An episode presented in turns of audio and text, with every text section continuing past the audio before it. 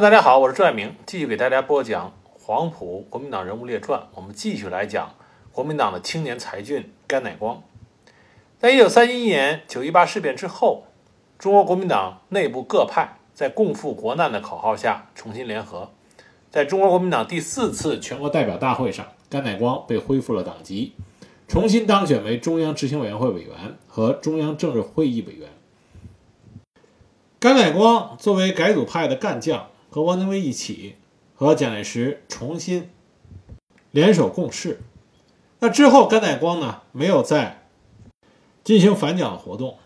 汪精卫后来降日的时候，甘乃光也没有随着汪精卫走上那条错误的道路。但是，甘乃光蒋介石并没有给予他重用，他从来没有得到独当一面的机会。甘乃光曾经自我嘲讽的说过。他说：“我就是蒋介石的四副全书。”那怎么讲呢？就是甘乃光担任的所有职务都是副职。一九三二年五月，他担任了内务部啊内政部政务次长，部长是黄绍竑。在甘乃光担任内政部次长的时候，他的身边曾经出现了一个第三国际远东情报局杰出的情报工作人员。这个人呢叫刘思慕，他和甘乃光认识的时间很早，在岭南大学，我们之前在讲甘乃光的时候提到过啊，甘乃光在岭南大学读的书，后来在岭南大学任教。这刘思慕呢是在1923年在岭南大学就与甘乃光认识，并且和甘乃光一起发起组织了广州文学研究会，出版过文学巡刊。另外呢。刘思慕在岭南大学的时候还教过廖承志，因为和廖氏姐弟交往比较多，所以呢和廖仲恺先生和江宁女士啊关系也比较密切。所以在1925年初，刘思慕参加了国民党，追随廖仲恺先生成为国民党左派。那我们就知道甘乃光和廖家的关系也非常好，所以呢刘思慕和甘乃光的私人关系非常深厚。后来甘乃光。在担任国民党广东省党部宣传部长的时候，介绍刘思慕认识了共产国际委派在中国任孙中山先生首席政治顾问的包罗廷。在包罗廷的推荐下，刘思慕在一九二六年十一月到莫斯科中山大学就读，学习马克思主义理论，同时任该校东方研究室的编辑。一九二七年，蒋介石公开的背叛革命，国共分裂。当时刘思慕对蒋介石的背叛行径十分气愤。所以在回国的路上，他扔掉了国民党党政，毅然脱离了国民党。但也正因为如此，他一路之上受到了与他一起回国的国民党右派学生的注注意。啊，当时他的同学国民党著名的右派谷正刚就对他一直啊监视。所以刘思慕回国之后被迫北上，来到北平，从事进步的文化宣传和教育工作。一九三二年春，刘思慕。来到了德国，就读于法兰克福德国左派社会民主党办的社会科学院，后来又去了奥地利。在柏林呢，他参加了中共党员王炳南、张铁生等组织的进步留学生团体反帝同盟。他和中国留学生啊德共支部有着密切的联系，但是呢，他仍然不是共产党员。一九三三年秋，他从欧洲游学归来，就去了上海。在上海期间，因为他思想进步，就有人介绍说有个进步的国际组织要找一个人把中文资料翻译成英文，问他是否愿意承担。刘思慕就答应了。那么来找他的这个人叫肖秉石，他是厦门大学的教授，但他的秘密身份呢是共产国际远东情报组织的负责人之一。翻译工作开始之后，刘思慕发现让他翻译的文件都是机密文件，那么他都忠实的。翻译完成，啊，工作做得非常好。所以两次之后，肖秉石就直截了当地告诉他，他帮助工作的进步国际组织就是第三国际远东情报局。肖秉石希望刘思慕利用他与甘乃光的关系，打进国民党南京政府任职，替远东情报局搜集情报。刘思慕在考虑再三之后，接受了任务。那刘思慕还是比较谨慎的，因为他和甘乃光已经多年未见，所以他就委托了在岭南大学的时候跟他非常要好的同学，南京政府实业部次长杨成波，替他在甘乃光面前推荐。那甘乃光自然记得刘思慕，而且这个时候甘乃光正在热衷于网罗人马、安插亲信，所以呢，刘思慕这样又有才能又喝过洋墨水的笔杆的，是他求之不得的。所以没费什么周折，他就同意刘思慕到内政部工作。那刘思慕能够进入如此重要的国民政府的位置，萧秉石也非常的重视。后来呢，共产国际远东情报组织国外负责人华尔顿。由萧秉石陪同，在上海霞飞路的一家饭店里和刘思慕见了面。华尔顿非常欣赏刘思慕的才能啊，因为刘思慕他会英、俄、德、法几国语言。就这样，刘思慕在一九三四年来到了南京。甘乃光呢，对他是相当的重用，委派他呃委派他任内政部编审啊，相当于处长，同时分担行政效率研究会的部分工作以及主编会刊。在众人的眼里边，刘思慕就是甘乃光的心腹。他可以自由地出入甘乃光的办公室，翻阅各种文件，这也是刘思慕搜集军政机密情报的主要来源。在刘思慕搜集的军政情报里，最重要的一份，就是蒋介石对江西中央苏区发动第五次围剿的方针、政策、措施方面的书面文件。这些文件呢？在甘乃光的办办公室里都可以看到，为甘乃光掌管文件的是一个他的老乡啊，人并不干练。白天办公时间，文件放在柜子里是不上锁的，刘思慕可以随时拿出来看。所以每天将近下班的时候，他就挑选出一批重要的绝密文件，托辞带回家去看，次日凌晨再送回。这个机要员也不在意，因为他知道刘思慕和甘乃光的关系啊非同寻常。刘思慕就这样在每天晚上的时候，把楼上的房间门锁好，放下窗帘，换上大灯泡，在妻子的协助下，将密件逐张拍摄下来。除了第五次围剿的这些情报以外，刘思慕还搜集到很多颇有价值的情报。在红军开始长征以后，华尔顿还曾让交通员带了一封德文信给刘思慕，叮嘱他注意搜集川军围剿川陕红军根据地的情况。刘思慕也设法完成了任务，但很可惜，在一九三五年五月，因为情报局几个啊工作人员被捕投敌，远东情报局负责人华尔顿被捕，刘思慕得到通知，火速撤退。后来呢，他们直奔泰山，经冯玉祥将军的竭力相助，东渡日本，金蝉脱壳，脱离了险境。这是在甘乃光身边发生了一个情报战的插曲。在担任内政部政务次长以后，甘乃光一直是在国民政府啊各级部门任职。我这里呢就不给大家一一的啊详述。那比较重要的职务呢，在一九三八年初，甘乃光和康泽等人一起发起和筹建了三民主义青年团，当时他是筹备委员会的委员之一。后来在三青团正式成立以后，他任三青团中央干事会的常务干事。一九三七年九月九日。中国国民党在国防最高委员会下设置了国防参议会，邀请各党派人物为参议员。参议会每周集会，咨商抗战期间国际情势以及中国的外交方针。甘乃光担任了秘书长一职，这是甘乃光初次接触外交事务。而甘乃光呢，在外交方面就展现了他的才能，所以一九四五年的时候，他被委派为民国三十四年高等考试外交官领事官。考试初级点试委员，为外交部甄选人才。那么同年呢，甘乃光也被任命为外交部政务次长。自此，甘乃光成为国民政府外交事务上的重要执行人啊。但是他依然是次长。甘乃光一直没有做过正职。一九四三年，中国新疆北部伊犁塔城和阿勒泰三个地区发动了暴动，然后紧接着呢，伊宁事变爆发。伊宁事件发生之后，当时需要跟苏联进行交涉，那么担任交涉任务的就是甘乃光。在交涉过程中，甘乃光他的工作还是卓有成效的啊。基本上最后在一九四五年，那当然也因为国际的大局势啊发生了比较大的变化。第二次世界大战结束，那么苏联有新的发展规划啊和发展方向。所以最后呢，中苏在伊宁事件等新疆问题的善后上啊，基本达到了妥善的解决。那么甘乃光呢，也参与了中苏东北的交涉。刚开始呢，苏联是不同意让国民党军队进入大连的。后来经过甘乃光的努力，在国民党已经进入东北之后，那么苏联方面同意国民党军队海运到大连港，加快后续部队的进入。除了与苏联的外交活动以外，甘乃光另外一个重要的活动呢，就是参与对战后日本处理的各项事务。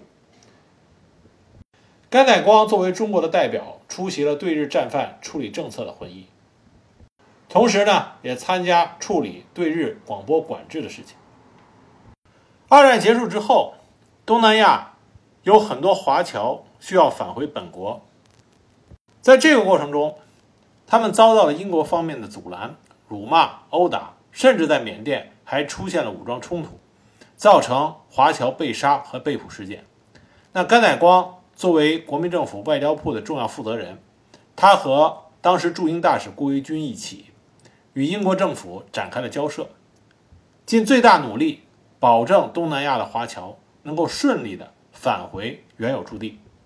另外呢，向越南河内进行了中法协定的签字仪式，甘乃光啊也代表国民政府出席。菲律宾正式独立，甘乃光作为庆贺特使。出访了菲律宾，所以说啊，在二战结束之后，甘乃光基本上是在国外奔波。直到一九四七年四月，他被任命为行政院秘书长。那么一九四八年五月呢，又任国民大会的主席团主席。但是很快，行政院改组，被免去了秘书长职务。甘乃光，甘乃光那时候准备出国，但是在他出国之前，意外的被任命为驻澳大利亚大使，并于一九四八年五月赴任。澳大利亚呢，实际上是一个种族歧视很严重，并且呢，完全是从自身利益角度出发的一个非常现实的国家。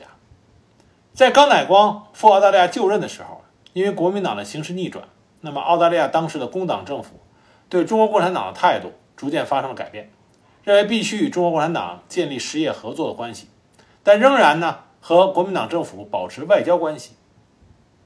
但澳大利亚和国民政府之间长期存在着不满、相互埋怨和指责。作为国民政府在澳大利亚的代表，甘乃光为了维护当地华侨的权益，和澳大利亚政府进行了不断的交涉。那个时期，澳大利亚实行的叫“白澳政策”。这个“白澳政策”呢，臭名昭著，它是澳大利亚联邦在1901年到1973年间实行的反亚洲移民的种族主义政策的统称。这个就这个政策的核心部分就是歧视亚洲人。一九零一年，白澳政策在澳大利亚联邦成立之后，首届澳大利亚保守党政府就被正式确立为基本国策，只许白人移民流入。这个政策一直到一九七三年才由澳大利亚工党政府正式取消。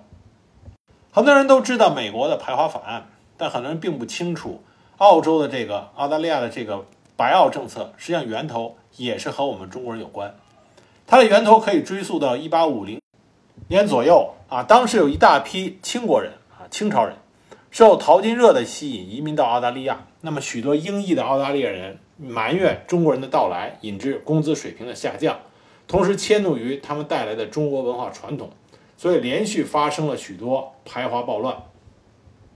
而当时刚刚建立起来的以白人为主的自治政府也采取排华态度。陆续制定出了一系列限制清国人移民的法案。到了1888年，所有澳大利亚的殖民地不再接受中国移民。第一任澳大利亚总理埃德蒙·巴顿曾经宣称说：“人类平等的原则只适用于英国人之间，英国人跟中国人之间则不遵循这条原则。”所以呢，华人在澳大利亚是颇受歧视。但是，澳大利亚的华人在二战期间。很多人参加了澳大利亚军队，为澳大利亚军队在二战中的杰出表现做出了重要贡献。澳大利亚华人参军的历史可以追溯到第一次世界大战，甚至更早。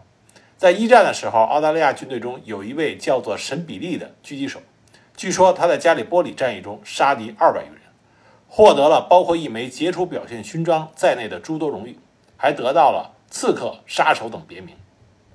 但即使他取得了这样的战场上的成就，但是回来以后啊，回到澳大利亚之后，他在穷困潦倒中去世的。普通的澳大利亚人根本不知道这位优秀的澳大澳大利亚军人沈比利是谁。一九四七年呢，澳大利亚移民部长奉命宣布了驱逐战时留澳难民法令。这个法令实际上就是将华人作为首要驱逐的对象。澳大利亚政府把这些避难并且对战争做出贡献的华人看作是实施白澳政策的最大威胁。这些问题就成为战后中澳关系的一大障碍。另外呢，澳大利亚政府对于国民党的贪污腐化极为不满，进行指责。再加上国民政府滥用联合国善后救济总署物资的事件，这使得澳大利亚政府和国民政府在一九四九年以前只保持礼节性的往来。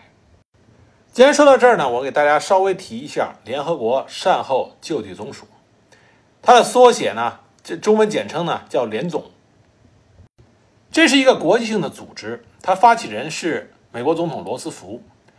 这里边所提到的联合国，并不是指后来在旧金山组成的联合国，而是指二次世界大战期间同盟国的参战国家。